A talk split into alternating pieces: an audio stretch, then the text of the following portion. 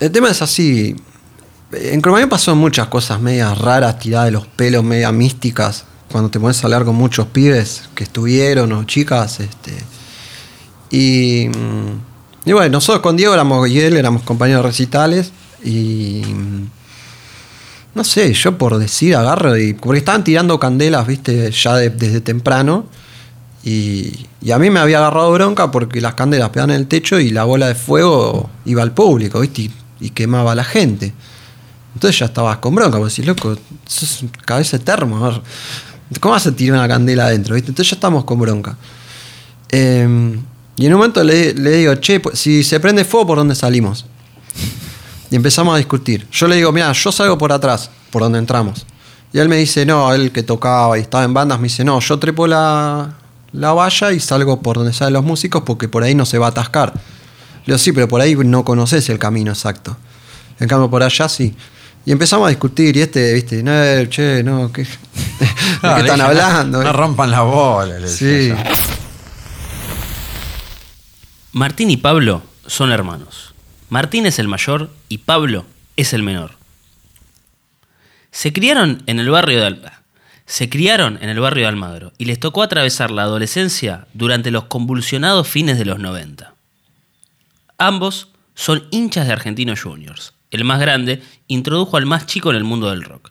Y el más chico le dio al más grande de escuchar callejeros. No escucho y sigo, porque mucho de lo que está prohibido me hace vivir. No me persigo.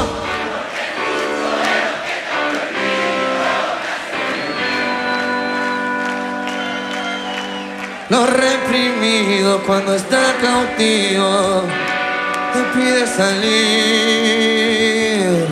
Ambos son sobrevivientes de la tragedia de República de Cromañón. Uno salió caminando y el otro terminó en un coma al borde de la muerte.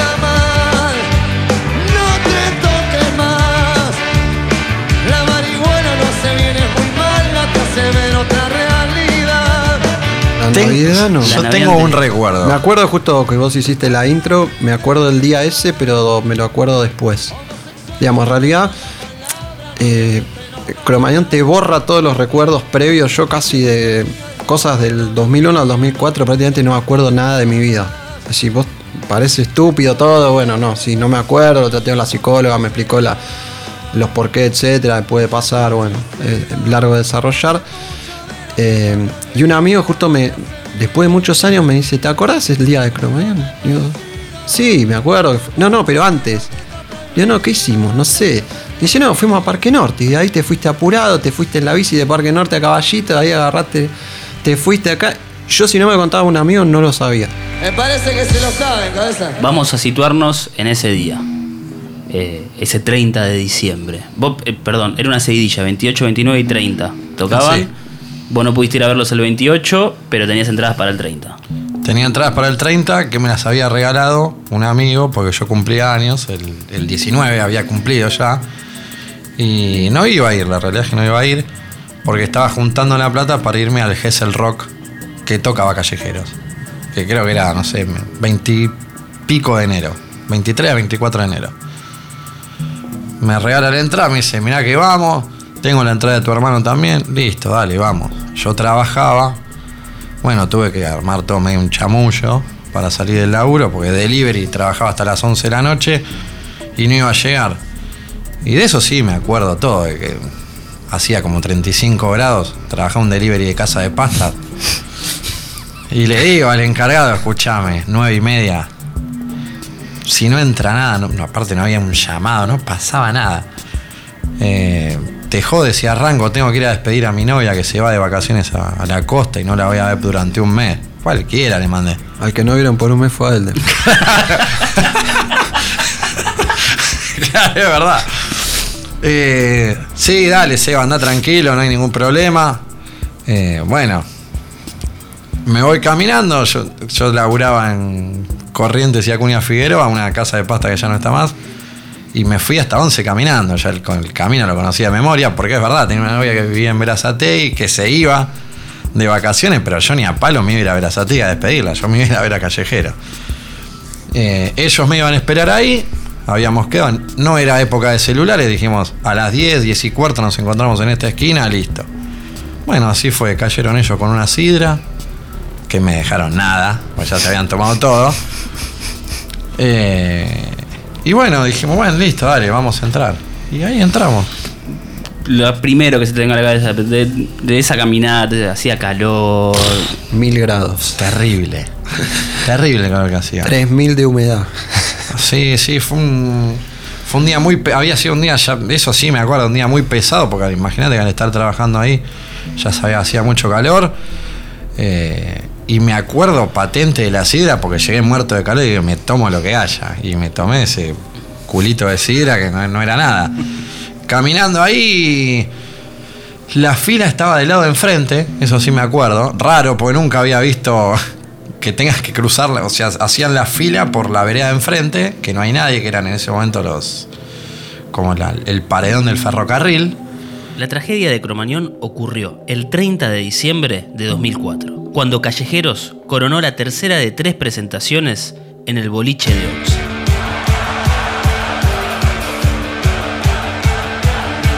Las tres ocasiones hubo sold out marcando el ascenso meteórico de popularidad de la banda de Patricio Fontana. Voces voces como ecos, chistes sin gracia. Hace mucho tiempo escucho voces y ni una palabra. En esa calurosa noche de diciembre habían alrededor de 4.500 personas en un local habilitado para albergar poco más de mil. Un incendio generado por el uso de pirotecnia al arranque del show dejó un saldo de 194 muertes y 1.432 heridos. Al día de hoy se la recuerda como la tragedia más grave de la historia argentina. ¿Cuánto tardaron? Desde que empezaron a hacer la cola con la Ah, sidra? habremos tardado 20 minutos en entrar. Digo, menos, fue, fue rápido. Sí, porque terminamos viendo. Entramos y vimos el final de, de Ojos Locos. Mm. Eh, me acuerdo de subimos, apenas entramos. Nos fuimos a mojar, fuimos al baño. Lo primero que hicimos fue empaparnos por el, por lo- el calor que veníamos hablando antes. Y después nos quedamos abajo. Sí, Eh, subimos, Tranquilo, bajamos. hablamos un poco. Nada, nos sacamos una foto de una cámara de vaya a saber quién. Con rollo. ¿No saben en dónde está esa foto No, hoy? Uh, Sería espectacular. Muero, muero por conseguir esas fotos. Pero no sé qué fue de las chicas, eran unas chicas. Mariana se llamaba. Y creo. Carolina. Mariana y Carolina. quizás a raíz de esto Mariana y Carolina aparecen y dicen, Ojalá. revelamos la foto. Y eran dos amigas que estaban ahí adelante con nosotros. Casi pegado a la valla. Pero fue rarísimo, pero no nos conocíamos. Y aparte no es como ahora que hay selfies por todos lados. A ver, un rollo de 12 que te salía una fortuna revelarlo, gastarlo en gente que no conoces. no Seguramente, seguramente nos habríamos pasado algún mail, pero se no, borró. no, no. Nada, porque no. Tampoco pensás que iba a pasar nada, o que después nos vemos afuera o alguna cosa, hablamos. Lo que yo sí me acuerdo que por ahí nos contaste, la bronca que nos dio antes y. que te asustaste. Cuando con Diego hablamos que se iba a prender fuego. Ah, ¿Cómo, cómo, cómo? ¿Lo querés contar vos? ¿Lo no, yo? contalo, contalo No. Tu, tu versión es un poco mejor que la mía. Eh, el tema es así. En Cromañón pasó muchas cosas medias raras, tiradas de los pelos, medias místicas. Cuando te pones a hablar con muchos pibes que estuvieron o chicas. Este, y, y bueno, nosotros con Diego éramos y él éramos compañeros de recitales. Y no sé, yo por decir agarro y. Porque estaban tirando candelas, viste, ya de- desde temprano. Y, y a mí me había agarrado bronca porque las candelas pegaban en el techo y la bola de fuego iba al público, ¿viste? Y, quemaba a la gente. Entonces ya estabas con bronca, porque decís, loco, sos cabeza de termo, ¿Cómo vas a tirar una candela adentro, viste? Entonces ya estamos con bronca. Eh, y en un momento le, le digo, che, pues, si se prende fuego, ¿por dónde salimos? Y empezamos a discutir. Yo le digo, mira, yo salgo por atrás, por donde entramos. Y él me dice, no, él que tocaba y estaba en bandas, me dice, no, yo trepo la, la valla y salgo por donde salen los músicos porque por ahí no se va a atascar. Le digo, sí, pero por ahí no conoces el camino exacto. En cambio, por allá sí. Y empezamos a discutir y este, viste, no, che, no, ¿qué, ¿de Ah, qué están hablando? No, no rompan la bola. Sí. El, todo el, Y el yo- tema salió porque unos días antes, con la 25, se había prendido fuego. Pero la gente salió y volvió a entrar. Igual yo no lo sabía, lo de las 25, me enteré después. Igual yo le dije, miré el techo y le digo, igual es imposible que esto se prenda fuego, le dije, porque es todo cemento. No hay nada que. Es más, tiraron no sé cuántas antes de prenderse fuego. El techo era de, de cemento, losa, no sé. Es más, a mí me dio bronca cuando se prendió fuego y todo. y yo, no puede ser que no vi la media sombra. También era chiquita, estaba medio atrás, este, ni se veía. Le atinaron justo, ¿viste? Arranca el show de callejeros. Más- Previ- previo, lo que habló Chaván. ¿Cómo? Lo que habló Chaván te faltó. ¿Cómo fue eso? No- Y lo que habla el pato. Primero, eso es importante. Salió poco, pero. primero Chabán, bueno, dice que, que nos calmemos, le dice al público. Porque estaban todos tirando bengala, haciendo quilombo, entonces agarra y dice acá hay 4.000 personas, no podemos salir todos por esta puerta, él está en la consola de atrás, señala la puerta eh, y él es consciente de lo que estaba pasando, eh, Y dijo que íbamos a terminar como En el Paraguay. shopping de Paraguay. que había muerto 400 personas y a poquito, ¿viste? Eh, entonces él era consciente y después sale el pato, dice, bueno, lo que, porque los chiflaron todos porque era una ortiva, ya van. Entonces el pato sale y dice, bueno chicos, cálmense, lo que quiere decir Omar es tal cosa, y lo chiflaron peor a él. Sí. Este, porque en realidad el público todavía era más poderoso que el pato. A ver, hay gente que, no sé, el indio Solari es más poderoso que su público. No, el indio ese cállense y es un silencio. ¿Entendés? Pero el pato era uno más de todas esas bandas que había.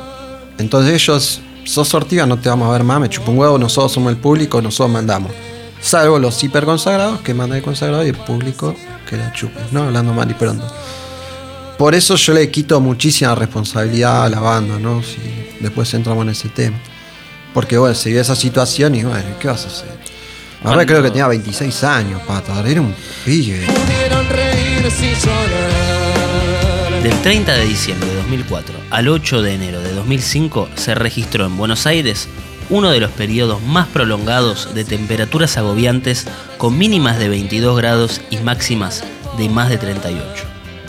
A ese infierno al aire libre en el que se transforma la ciudad, para la época, súmenle estar encerrados en un local de 1500 metros cuadrados con más de 4500 personas respirando el mismo aire sin ventilación y con pirotecnia impactando en el techo.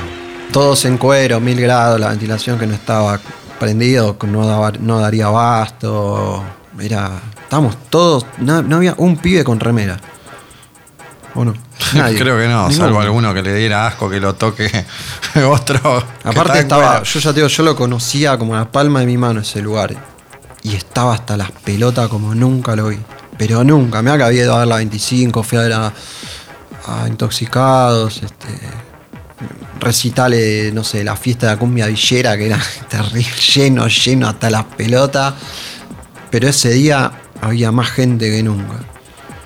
Y no es por exagerar ni por ese día, porque no, yo soy objetivo para narrarlo, pero ese día estaba explotado y todavía estaba entrando gente cuando pasó. Es decir, no es que estaba explotado y estaba lleno de gente afuera. Después de que lo abuchean a- al pato, ¿qué es? Pato vuelve a entrar, sale el lombriz, que era el presentador en esa época de Callejero. Eh, bueno, anuncia con ustedes, hace la típica con ustedes, cuenta algún chiste. Y, y sale el pato, y ahí se escucha el, el conocido, se van a portar bien, que la gente. Tómatela.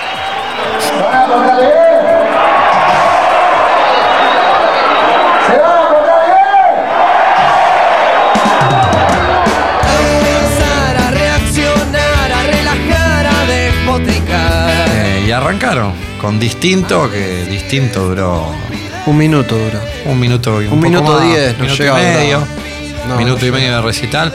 Ahí arranca todo el pogo. Eh, obviamente, el pogo es un descontrol total. Lo pierdo a Martín, lo pierdo a Diego. eh, y quedamos aislados. los Estábamos adelante de toda la derecha cuando arranca. Hasta ahí todo normal. Yo Hasta ahí como, todo normal. yo como ese tema no lo conocía porque el disco era bastante nuevo, me indigné Entonces me fui yendo para atrás a donde está la ventilación para que me dé el aire acondicionado hasta que toquen los temas que yo conocía. Aparte, no me gustaba ese tema, yo lo había escuchado, pero no me gustaba, no, No, me en- sabía. no entendió que era la presentación de ese disco. ese Sí, pero bueno, me enojó. No había entendido esa parte. Me enojó, dije váyanse a cagar. me No solo atrás. se fumó cromañón, sino que ni le gustaba el callejero. No, no, sí me gustaba, pero ese tema no. Después sí me gustó porque habla todo de Cromañón. está- Parece que está escrito. escrito no sé si alguna vez leíste la letra o. Vos fíjate que todo lo que va diciendo tiene que ver con Cromañón hasta el minuto, minuto 10. Y después del minuto 10, que fue hasta donde sonó, parece otro tema totalmente distinto.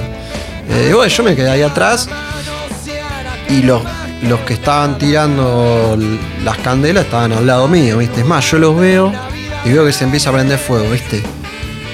Y, y yo miré la barra de atrás y dije, me tiro atrás de la barra, me pongo contra el piso y, ¿viste? Porque esto no vamos a poder respirar nadie o me voy. Y son esas decisiones de una fracción de segundo que agarré y dije, no, me voy mejor. Me voy que no era normal, ¿eh? nunca me he ido de ningún lado, menos a un minuto, corte, tenés que ser muy cagón para decir me voy. eh, no, dije me voy. No tardé de pensar en me voy, que ya había un montón de gente queriendo salir. Cuando quieren salir todos, empiezan a cerrar la puerta de entrada, porque lo típico de esa época era muchos que entran, están adentro, y en vez de hacer fuerza de afuera para adentro para entrar, se hace al revés. Los que están adentro salen y le dan a lo de seguridad por atrás. Y cuando ya están todos, viste, dispersos, entran todos. La tragedia de Cromañón había comenzado, y Martín y Sebastián estaban en lados opuestos del caos. Uno cerca de la puerta y el otro del escenario. Vos fuiste adelante de todo, Yo me primer tema. quedé adelante de todo, contra el sería la- el, el lado derecho del escenario, si sos el público, el lado derecho. eh, y quedé ahí.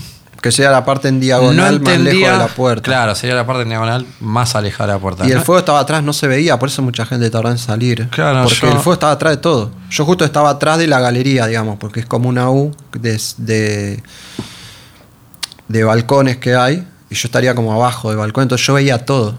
Sí, yo tuve esa suerte de verlo antes que todo. Lo que no entendía era. Digo, había visto mucho callejero. Digo, bueno, puede pasar algún desperfecto técnico. Hasta que, bueno, me doy cuenta que no, que se estaba prendiendo fuego. Cuando la banda medio que deja de tocar, parece como que hay pifies, ¿viste? Como que no terminan de. ¿Viste? Como que se había bajado la tensión, parecía. Digo, ¿viste? ¿Qué sé yo? Bueno. Ahí reacciono y veo el fuego. Igual siempre re tranquilo. La verdad que estaba re tranquilo, no, no tuve ni miedo ni nada, no te voy a chamullar. Eh, me quedé sobre un costado digo, bueno, espero que esto pase y me voy.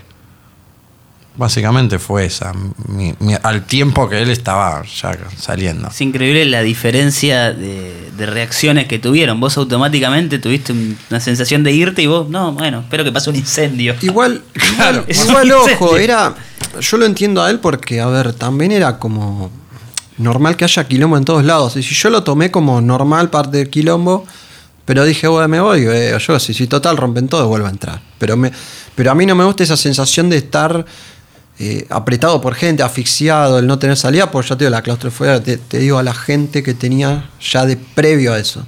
Entonces fue como que me, me ayudó. Pero a ver, no, yo estaba a la derecha, atrás de todo, es decir, en el punto más alejado de la puerta. Si tenían que hacer todo el ancho del boliche lleno, todos apuntando a una puerta de no sé cuánto tiene, creo 3 metros de ancho, no más de eso. Eh, imposible. Y empiezo a salir. No llego a ser a mitad de boliche, que ya ahí se cortan las luces, viste, se apagan, fue todo muy rápido. Y bueno, se escuchan los gritos, viste, toda la desesperación. Y en la avalancha yo eh, atino, viste, a ponerme las manos, bueno, justo estamos en radio, pero bueno, a ponerme las manos sobre el pecho y me arqueo para atrás, porque atrás tiene una chica más bajita que yo. Eh, como para darme espacio, pues no puedes respirar. Así yo muchas veces había visto la puerta 12 de la cancha de River y eh, no entendía cómo alguien se muera eh, asfixiado, ¿viste? Aplastado, ¿viste? Porque tantas veces ir a la cancha, quilombo, que lo vivís y decís, "Güey, pero te corres para acá, para allá. No. Cuando te pasa una estampida de esas, te morís. La sensación posta que no, no, no soportás. El dolor, no puedes abrir la caja torácica para respirar.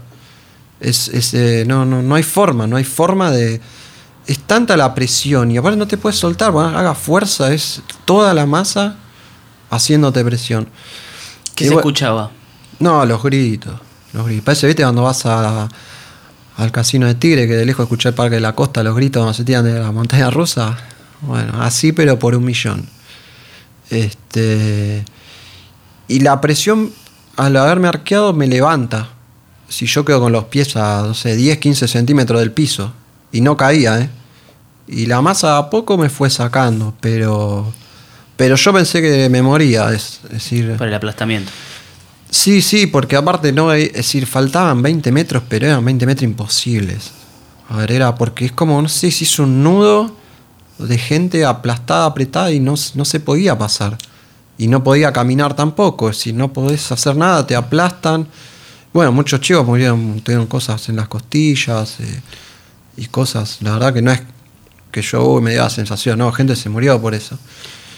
Vos estuviste por sobre la masa. Estuviste Sí, 10, 15. estaba 10, 15 centímetros arriba porque te aplasta y no podés, no caes. Cuestión que me arqueo y la masa te va empujando y ves las cabezas, viste, ves todas las cabecitas de la gente. Es más, yo pasé por gente por arriba que no la pisé.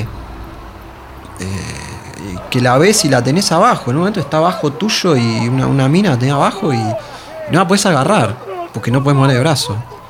Es decir, y te desespera porque a ver, uno es humano, querés ayudar, en el medio de que te querés salvar, querés ayudar, pero eh, no hay forma. No hay forma de, de poder hacerlo. Hasta que terminé saliendo y bueno, yo desde afuera, bueno, tratando de colaborar en todo lo que se podía, ¿viste? ¿Qué situación había afuera? No, hay un poco la típica de esa situación, ¿viste? Es decir, muchos saliendo, queriendo volver a entrar. eh, pero las que más estaban choqueadas eran las mujeres. Los hombres no, pero las mujeres todas en llanto, gritando, desesperadas, ¿viste? Que por ahí tenías que calmar algunas que estaban, pero en ataque, ¿eh? estaban atacadas. Yo estaba tranquilo de que él y, y iban a estar bien. A ver, digo, bueno, salimos todos. ¿Quién se va a morir? A ver, yo no pensé ni en pedo si moría alguien. No se me cruzaba por la cabeza que se iba a morir alguien. Eh, salimos todos, bueno, es, la cuadra es un quilombo. Este, eh, todos ayudando, viendo, viste, los pibes ahogados, viste, que tosían, que. No, en los primeros minutos, ¿no? Este, las ambulancias fueron llegando rápido, pero eh, mismo los bomberos, pero no podían abrir la puerta porque le faltaban cosas. Creo que se abrían al revés también, entonces tenían que empujar para atrás. A la gente. Claro, viste que ahora en todos los lugares las puertas se abren para afuera. Son antipánico ahora. Eh, En esa época eran al revés o se ponían como venía, no sé. Eso perjudicó mucho. Este, y con el tiempo fui, fui buscándolo a él, a Diego, lo encuentro a Diego. eh, me veía que era grave y a la vuelta de un locutorio llamé a mi mamá para que llame a los padres de Diego que me vengan a ayudar.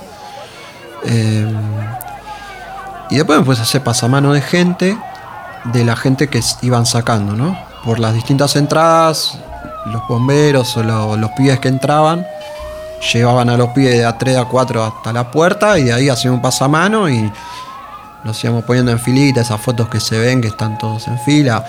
Yo si estaban desmayados, que iba a venir alguien a una ambulancia, jamás se me había ocurrido que estaban muertos los pibes. ¿No te das cuenta? No, no me daba cuenta. no- la muerte todavía no está presente. No, no, yo estaba ahí, agarré un montón de pibes que estaban la boca toda negra, todas las terminaciones, boca, nariz, oído, todas terminaciones negras. De los jeans, de todo lo que respiran, se veían todos negros. Y era difícil encontrar porque eran todos cortestón, todos flaquitos. Él era flaquito. Eh, y con pantalones de fútbol negro, eran todos iguales. Es decir, y bueno, en un momento lo veo y pido a unos que me ayuden a llevarlo. Él estaba, estaba inconsciente, después tomó un poco de conciencia, ¿viste? Estaba, estaba muy mal.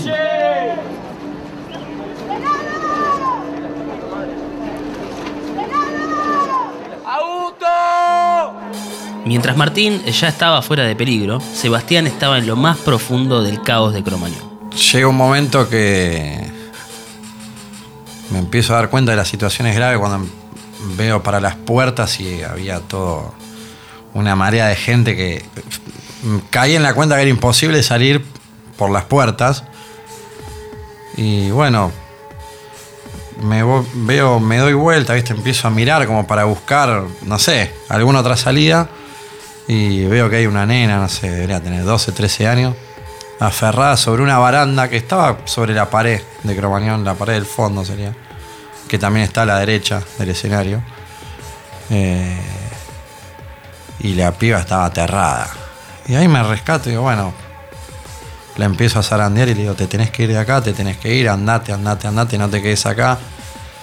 Bueno, cuando la piba reacciona y veo que, bueno, encara para irse, digo, bueno, listo, este es mi momento, salto la valla, o sea, tenía una buena distancia como para correr y saltar, la valla era alta, casi debería tener, sé, un metro sesenta por lo menos, una valla bastante alta porque el, el escenario de Cromañón también era muy alto, debería tener, no sé, Dos metros más o menos. Dos metros aproximadamente.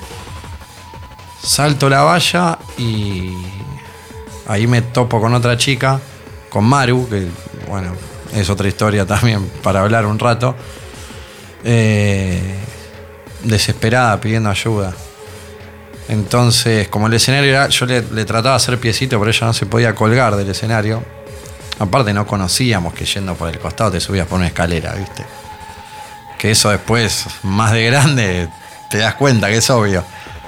Eh, entonces me traía las cajas de sonido, donde se guardaban todos los equipos, que estaban abajo del escenario, las traía y, y la quería hacer subir ahí, que era más bajita, pero al tener ruedas y la desesperación de ella, la volví a correr para abajo del escenario y yo la volví a traer encima de una caja que era pesada, eh, así dos o tres veces. Eh, la gente que pasaba obviamente por el escenario iba, corría por todos lados, desesperado, no te daban ni bola.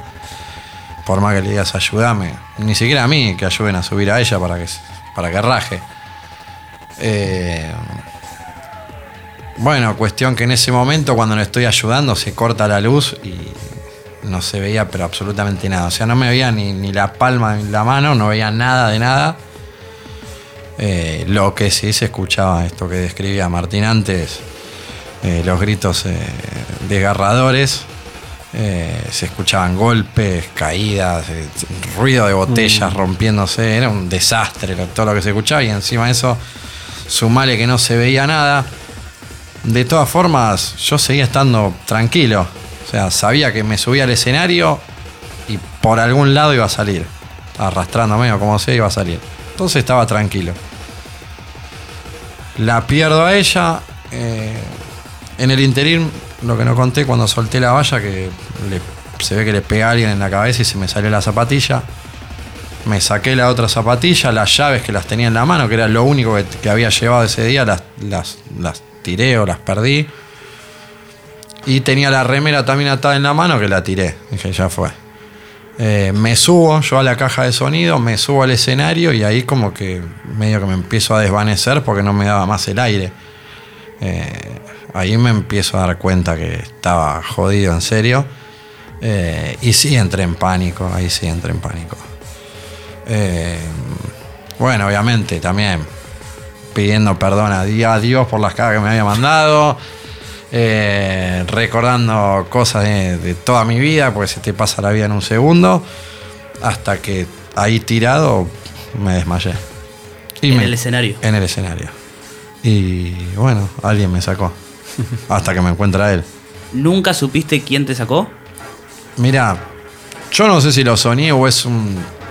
o pasó de verdad, pero siento que me sacan tipo bolsa de papa, como te podría sacar un bombero solamente. Por otra persona, no sé si tiene la fuerza para sacar un pibe que en ese momento yo pesaba 67, 68 kilos más o menos. Eh, y me sacaron, creo yo, que como bolsa de papa y me van diciendo, quédate tranquilo, ya falta poco. Y además pienso que fue un bombero porque era un lugar de muy difícil acceso. O sea, Los bomberos estaban entrando más por el lado eh, donde está el escenario. Porque una de las puertas estaba trabada con tantos pibes que se habían agolpado ahí, no podían en- entrar. Eh, Y entonces, o fue un pibe que me un bombero que me sacó, o alguno de la banda que tenía acceso al escenario. Nunca lo supiste. Nunca lo supe ni lo voy a saber. No, pero realmente seguramente sea como dice él, porque nosotros, cuando los bomberos o los pibes, cuando llevaban a alguien hasta la puerta, yo me quedaba en la vereda y hacíamos pasamanos 10 metros y se lo pasabas a otros cuatro pibes. Vos lo agarrabas de lo, uno de cada pie y de cada brazo y lo llevabas. Y pibes como él que pesaban 60 y pico de kilos no los puedes levantar, ¿eh? Pesan una tonelada. Este, y aparte todos mojados. No, y además, eh, Pues estaban todos mojados porque ya habían tirado, no sé, porque no sé, estaban todos mojados, transpirados, más los jeans se te patinaban, era dificilísimo cargar a la gente. no, además me imagino que un parto, o sea, un pibe, una piba que estaba viendo el show, este, también estaba como el aire le faltaba. Nada, aparte que estaría transpirado porque también había estado, digamos, corriendo, ayudando. Y la desesperación, imagino, empezás a transpirar. A la pibita de 12 años que viste agarrada a la baranda, ¿la volviste a ver? No, a ella no. No sabes. No, no sé nada. Estás haciendo el pasamano. Lo pasa tu encuentro, lo llevo hasta la esquina, este, lo veo que está grave y bueno, ah, previo a esto yo lo había visto a Diego, que estaba bien, pues lo habíamos olvidado. Pero bueno, él estaba bien y estaba ayudando también. Y bueno, dije, bueno, estaba, lo vi que estaba mal. Digo, bueno, voy a buscar una ambulancia para que lo lleven. ¿Cómo se veía? ¿Por qué estaba mal?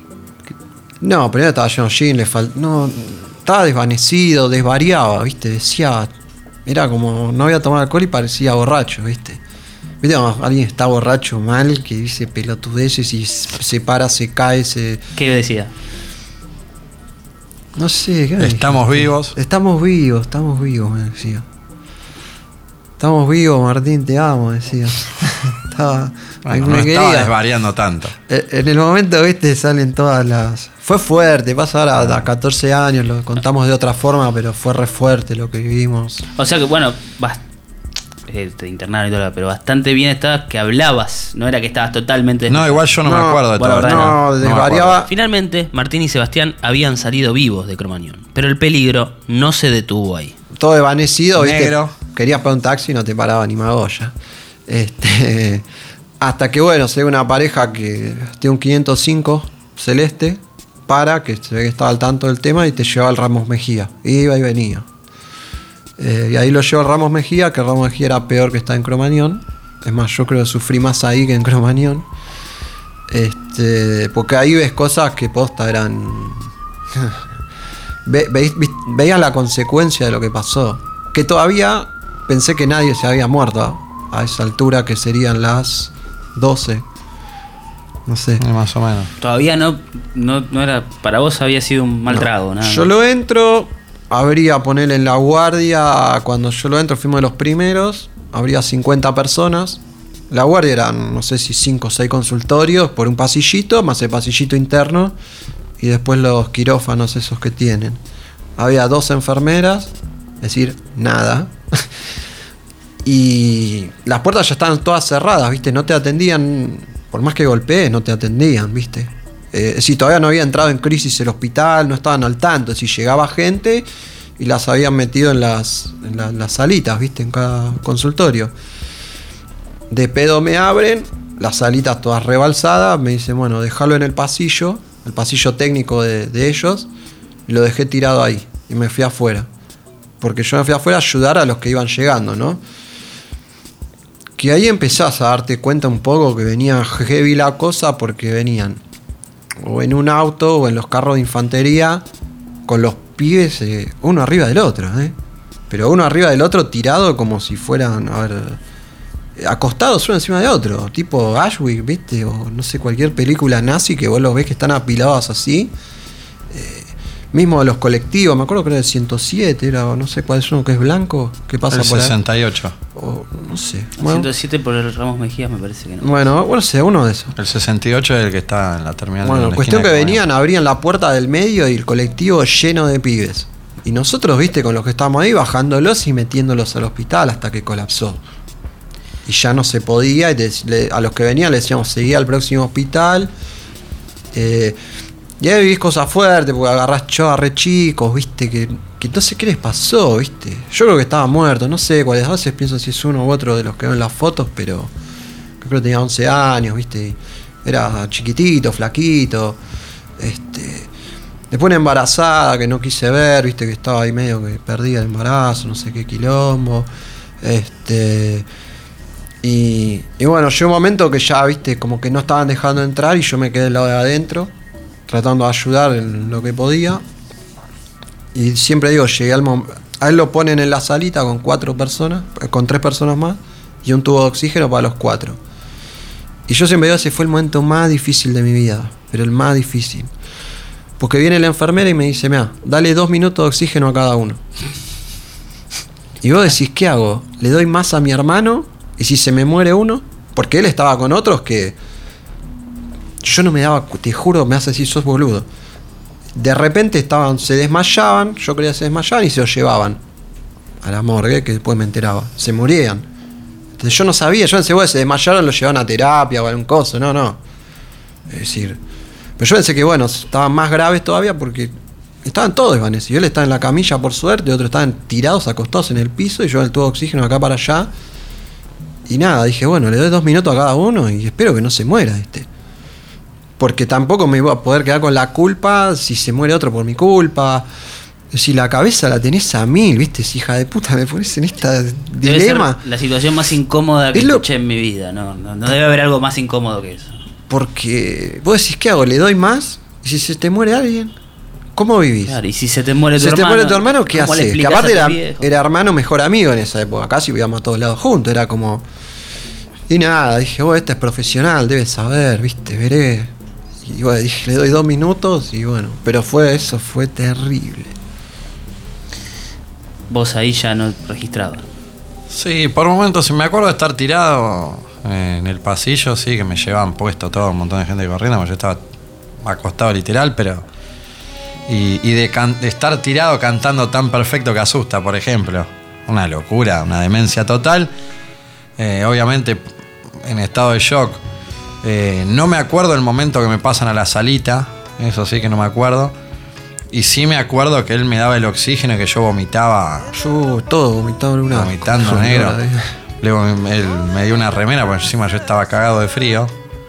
Eh, me dio una remera y se la vomité todo. Un asco. Sí, todos estaban con mucho frío, era un horno, pero estaban todos cagados de frío. Ahora voy a preguntar a un médico, porque estaban todos cagados de frío. Sí, yo estaba congelado. 30 grados, si- si no 35 de térmica, creo a la noche. Sí, sí, Y pero los ánimos muy calderos también te, te genera calor. ¿no? Sí, a veces en esos No sé por qué no- tenía, tenía un frío bárbaro y por momentos me dormía, por momentos no sé si él me despertaba con el tubo de oxígeno, pero habrán sido así eh, dos o tres horas que estuvimos ahí en el Ramos Mejía. Sí, después podemos, le puede hacer la. Encima todo es una mierda a veces. Pues yo tengo que hacer la derivación a la obra social, ¿viste? También para dar lugar y para. Porque estaba desbordado, ¿viste? Y, y estuve más, tardé más en hacer el trámite burocrático que. Decís, loco, estamos en emergencia. Si nada funciona. A ver, ¿qué pasa? Nos morimos y.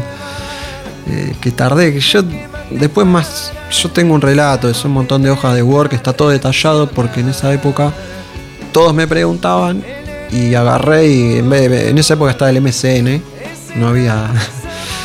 Entonces agarré y lo escribí todo en Word y dije, pasame tu mail y te lo escribo, pues no le iba a escribir a todo lo mismo. Y ese relato es virgen antes de leer nada en los diarios ni de... Y tiene un montón de detalles por ahí, ahora no, no me acuerdo porque no lo leo más, ¿viste? No- creo que lo leí la última hace años. Y tiene un montón de detalles cuando lo leo, ah, pues está muy detallado. Y la odisea de la obra social es, es para morirte. Cuando, cuando destrabas ese quilombo, eh, finalmente lo derivan a él. Sí, sí, lo derivan ahí a la Providencia, que está ahí por... Sanatorio de la Providencia. Sí, Call- Tucumán Tucumán, y y Callao, no era lejos de Ramos Mejía. Y eh, el primer diagnóstico que, que les dan, ¿cuál? ahí ya me imagino que tus hijos aparecen o, o cómo fue. Sí, me dio una cachetada mi viejo por llevarlo. Que encima era al revés. Yo lo llevaba a él. Que la esquivé, yo sabía que me iba a pegar. Sabía, porque lo conozco. Porque es como el favorito, ¿viste? Y yo era el que lo llevaba por mal camino. Este. Veo ya se baja del auto recaliente y me tira a trompar y yo la esquivo y más bronca se agarró porque se la esquivé. Este, pero me da, si me agarraba me da vuelta la cara, me dejaba la cara el 9 de julio. No, yo ni, Este- ni me acuerdo del, del momento de la ambulancia, Sí, me acuerdo que me suben nada más. Pero no sé si tardé un minuto o tardé cuatro horas dentro de la ambulancia. No, no, eso no, no, no me acuerdo. Sí de cuando me bajan en la Providencia, me bajan en silla de rueda. Y Él de a momentos recuperaba la conciencia, Claro. porque el tema es así, el pulmón con los días se va empeorando. Es como cuando vos te das un golpe que te duele y eh, el moretón se te va haciendo a, a las horas, bueno, es lo mismo. Entonces, de a momentos estaba mejor, pero bueno, después eh, empeoró mucho. Pasaba el tiempo y empeoraba. Ah. Y el tema es que me quise parar y casi me mato. Porque vi, vi que estaba mi vieja ahí, eh, que ya había llegado, a la, la había llevado los, los papás de, de Diego. Eh, y ahí me quise parar y casi me mato. Y sí me acuerdo de, que me, me ponen en la guardia de la Providencia y me dicen, bueno, ahora te vamos a poner un suero. Nada, ¿qué suero? Yo me quiero ir a casa, le dije a mi vieja, no, llévame a casa. Y mi vieja me agarró y me dice, te doy un cachetazo que no te lo olvidas nunca más en tu vida, ponete el suero porque te mato. Y bueno, obviamente, sí, mami, me puse el suero y al toque, bueno, eh, internación en terapia intensiva, 200 millones de estudios. ¿Cuál fue el diagnóstico? Previo, una cosa, previo, Sí. justo estamos medio con orden cronológico. Cuando llega mi mamá a las a la una y cuarto, creo, más o menos, por esa hora, me dice, se murieron 18 pibes. Casi me muero. ¿Cómo que se murieron 18? Después fueron casi 190. Es decir, imagínate, yo estaba, no podía creerlo. Ahí a poco iba cayendo. A las dos y pico, casi tres que llega por Hasta ahí vos no sabías oficialmente que había muerto alguien, sospechabas quizás, pero No tenía idea. Yo Yo, sí, pensé, yo después sí empecé y aparte estás con la adrenalina, yo estaba preocupado por él. Me acuerdo de preguntarle a una enfermera en el Ramos Mejía, le digo, ¿cuánto, ¿cuántos chicos hay fallecidos? Y me dijo, no, no, no, no falleció nadie, me dijo. Pero yo inconscientemente sabía Te dabas una idea. por todo lo que había escuchado un rato antes, estando ahí tirado en el escenario. Sabía que había muertos. ¿cuál fue el primer diagnóstico? No sé, cuando te ve alguien, o, vas a terapia intensiva y hacen un diagnóstico. Sí, en realidad que al principio creo que era tipo No. intermedia, porque el, el, el 31 nosotros la pasamos con él, nos dejan brindar a fin de, a fin de año, fue el fin de año más triste del mundo en una sala de hospital que, que abrimos la ventana, no, no hubo ese año, fue terrible, no- nadie tiró un cohete, ¿viste? Algo se Eh, escuchaba igual. Sí, muy poco, pero. eh, que nada, uno pensaba que bueno, viste, ya pasó un día, va a estar mejor. Y fue la última vez que quedó después del 31, ya el otro día empeoró todo. Claro, ahí, ahí empezaban a, a Y pasar porque- números, empezaban a acrecentar. Y todo empeoraba día a día. El tema es que a mí me, me habían puesto una, una- Tenía que soportar como un oxígeno, una mascarilla, que creo, si no recuerdo mal, se llama CIPAC. Ah, Eh, tenía que tenerla puesta por lo menos 24 horas, eh, como para que me, me limpie, por decirlo de alguna manera, y yo no la aguantaba 20 segundos. Es una máscara como que te tiraba un, viento a 100 kilómetros por hora cada 5 segundos, y vos tenías que como agarrar ese viento todo el tiempo y agarrarle. Era imposible para mí. Aparte no oxigenaba, vos veías. me ponía nervioso, no, o sea, me quería arrancar todos los cables que tenía, me- o sea, no, quería saber nada, aparte de, todo el estrés con el que venía, que nadie me contaba nada y que yo sabía lo que, había pasado y nadie me decía nada. Que obviamente todos te dicen, no, quédate tranquilo, no pasó nada. Y yo digo, pará, estoy en una sala, en un sanatorio privado y están llenos de pibes internados. Es claro que algo pasó acá. Eh, y bueno, al- sí, no sé si al día al tercer o cuarto día me hicieron 200.000 estudios, una camarita que me, me lleva hasta los pulmones, todos estudios horribles que si me decís, anda mañana a hacértelo, te digo, no, ni loco, yo estoy bárbaro. antes, ¿no? Sí. Pero bueno, estás ahí jugado y no te queda otra. Eh, y al tercer o cuarto día, que no podía, cada vez empeoraba más por esto que, que contaba Martín, eh, porque lo que habíamos aspirado era como un, veneno que medio que te iba haciendo mierda. Y, bueno, ahí tuvo que tomar la decisión mi viejo eh, de que me, tenían que entubar. Ahí ya me pasaron a terapia intensiva y estuve en coma farmaco- farmacológico. Eh, pero mi vieja, al ser enfermera, viste, como que dudaba de esa, de esa decisión porque sabía la que se venía. Sebastián peleaba por su vida y en esa situación pasaron nueve días en coma. Mira, tengo un sueño que, que yo puteaba al enfermero y que cuando me desperté le pedí perdón y digo, mira, disculpame, el otro día te reputeé. ¿Qué me dice? Vos estuviste dormido nueve días, pibe. Digo, no, pero ¿cómo no te puteé? No, no, me dice. Y sí, se ve que lo había soñado porque yo miraba por la ventana y estaba como en un lugar todo blanco, ¿viste? Tipo con construcciones al estilo eh, Antártida, ¿viste? Que son esas cosas cuadradas de, de metal. Y yo miraba por la ventana y veía eso y le decía, ah, déjame salir, te voy a matar, no sé qué, ¿viste? Lo reputeaba el enfermero. El enfermero me dice, no, esto no fue así. Otro de los sueños que me acuerdo es ir viajando como en la caja de un camión, mirando para atrás, eh, por el puente Pueyrredón. Y me iba para, para el sur, para Verazategui, que yo en esa época tenía a mi novia en Verazategui, mi ex novia. Y, y tengo ese recuerdo de ir como mirando en la caja del camión. Y nada, es- esos son dos sueños que tuve. Después no sé si, si vi blanco, vi la luz, todo eso que, qué sé yo. Lo más blanco que vi fue ese sueño de que no entendía dónde estaba. ¿Te dijeron si estuviste cerca de, de morir en el hospital? Después. Sí, ¿no? sí. Sí, nosotros, bueno, ese fue también otro momento, ¿viste? Veníamos de mal en peor, ¿viste? De momentos duros. Eh, una vez nos cita el, bueno, el jefe de la terapia, todo, el- o, ¿qué? Sí, era el jefe de terapia ese, sí. Jefe de terapia intensiva. Eh, y nos dice, bueno, ¿viste? Más o menos, palabras más o menos, que nos despidamos porque es- de mañana nos va a pasar. Si mi mamá que sabe el idioma médico, trabaja tanto en los hospitales, nos dijo, mira, lo que te quiso decir eh, a mi papá, dijo, es que no pasa de mañana. Y yo me acuerdo que fui, viste, a verlo a este. Porque estaba negado, loco, el chabón. A la medicación, a todo, estaba nervioso, estaba, te juro que entendía todo. Me acuerdo que lo agarré del, del cuello de la. Vos sabés la paliza que le di. Vos sabés. Internado. Internado. Lo zarandié, lo agarraba para arriba, para abajo en la cama.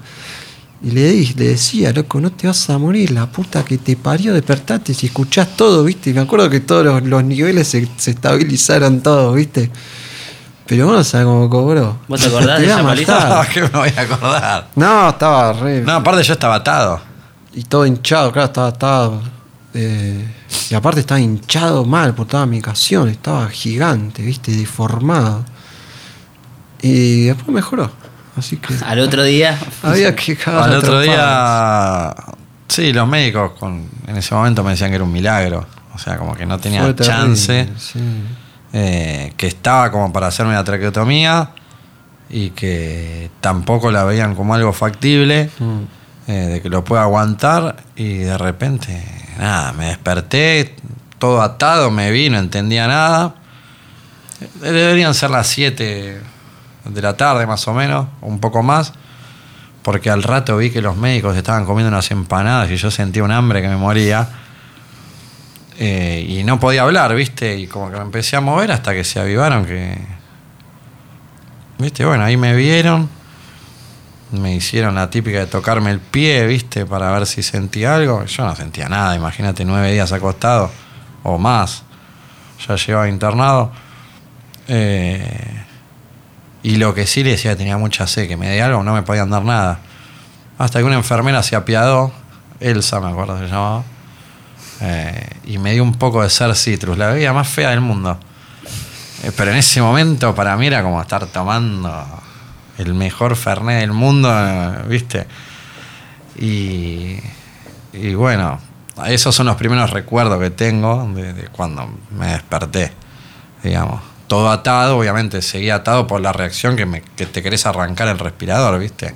Por todo lo que sentís. Eh, y nada, después de eso como que estuve, no sé, internado cinco o seis días más. Fue todo una evolución increíble. Sí, sí, fue un mes en total.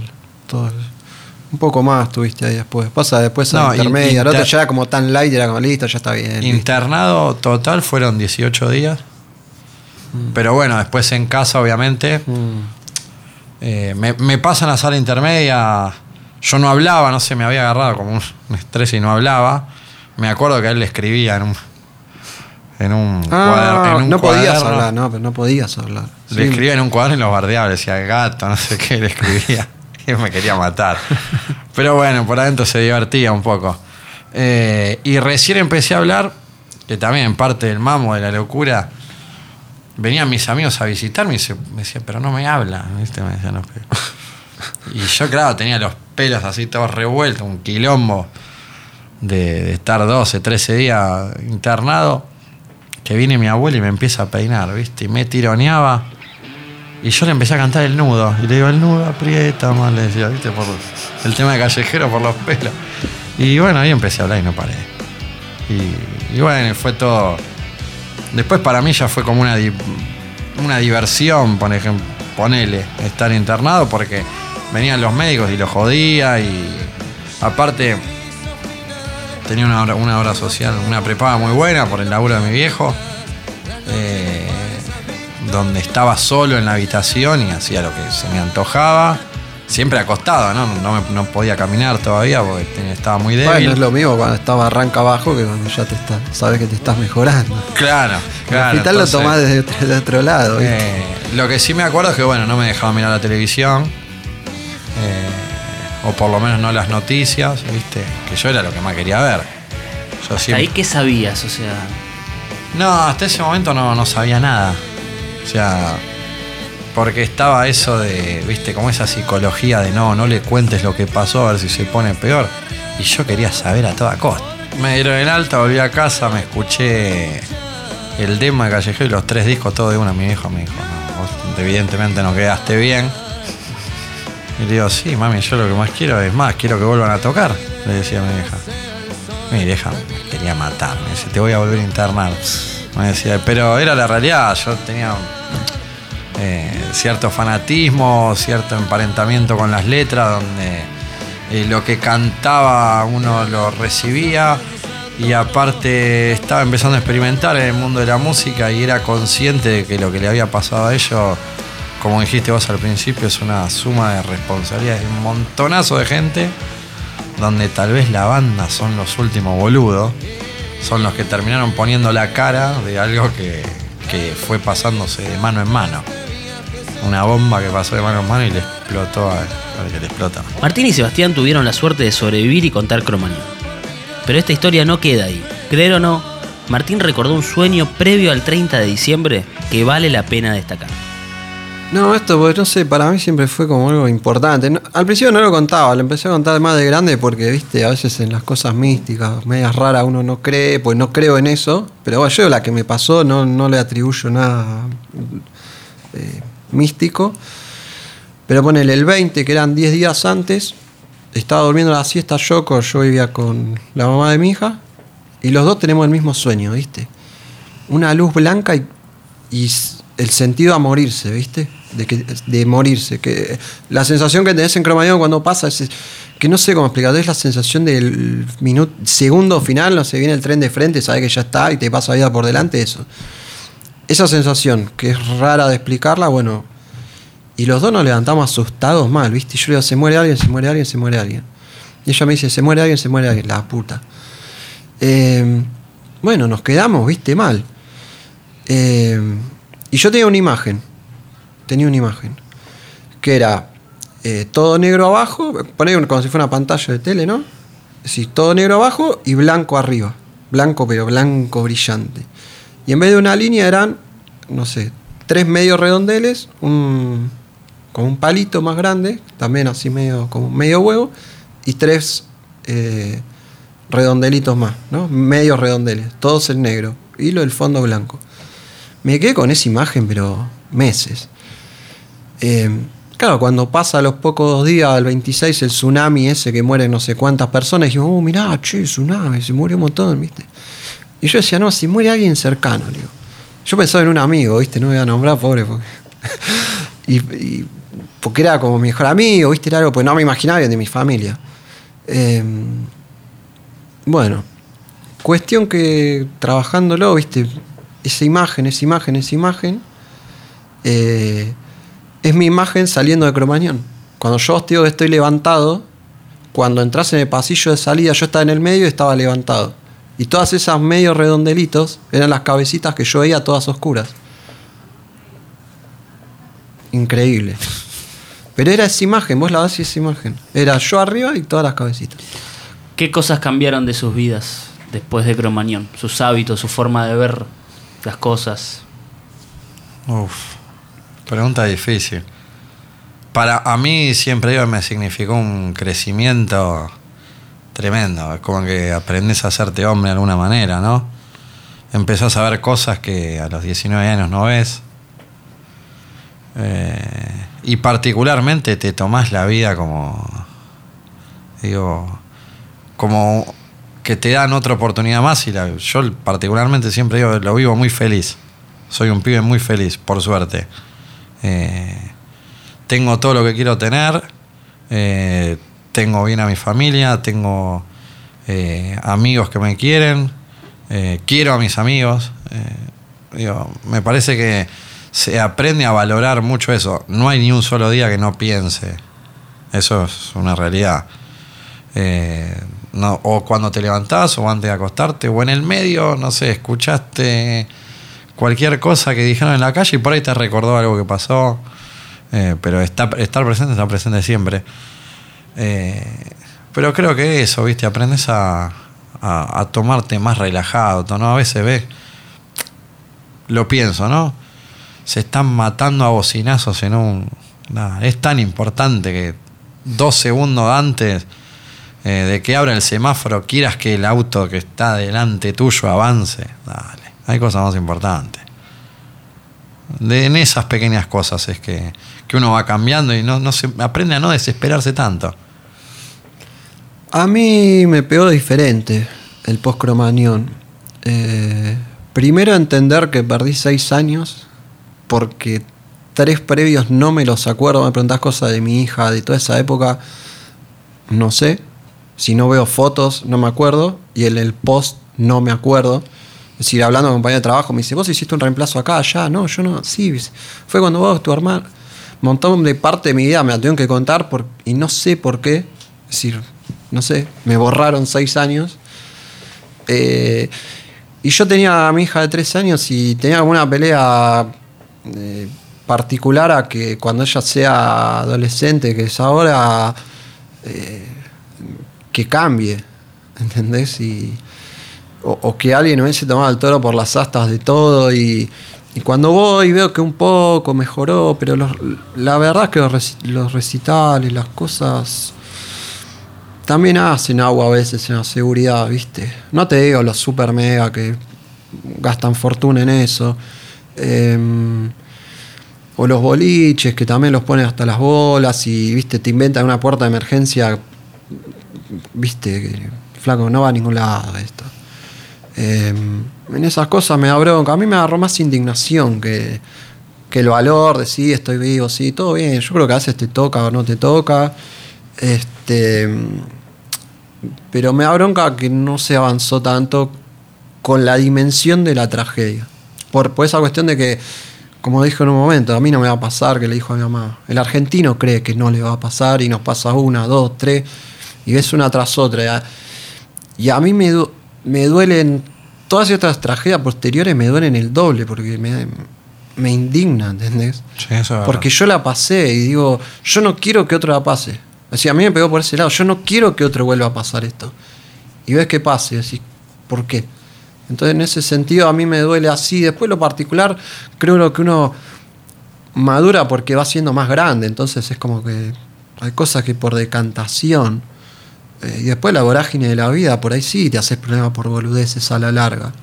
Capaz tenés ese sprint al principio de, de tomar la vida, como dice él, de otra forma. Por ahí los primeros años. Después vos sos vos, la marca está, la tristeza interna eh, termina estando, porque, porque no está bueno, porque nosotros somos de ir todos los 30.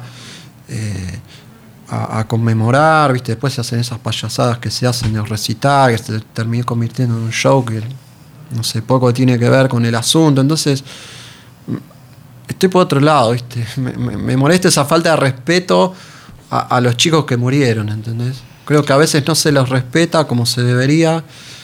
Y yo también hago la mía. Yo voy callado, en silencio, todos los 30.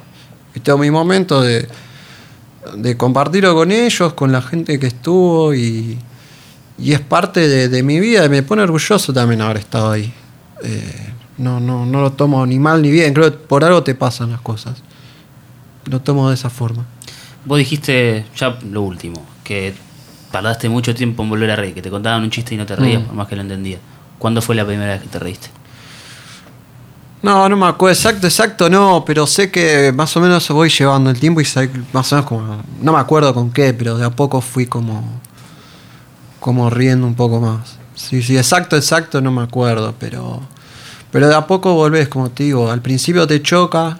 Es más, tenés esa cosa de que sobre Cromañona, yo cruzaba la calle en rojo, ya está, no me importa, no me mata nadie, ¿viste? te crees Superman, ¿viste? Y después cae, después todo se vuelve a acomodar. Pero creo que él lo vivió desde lo físico y yo desde lo psicológico.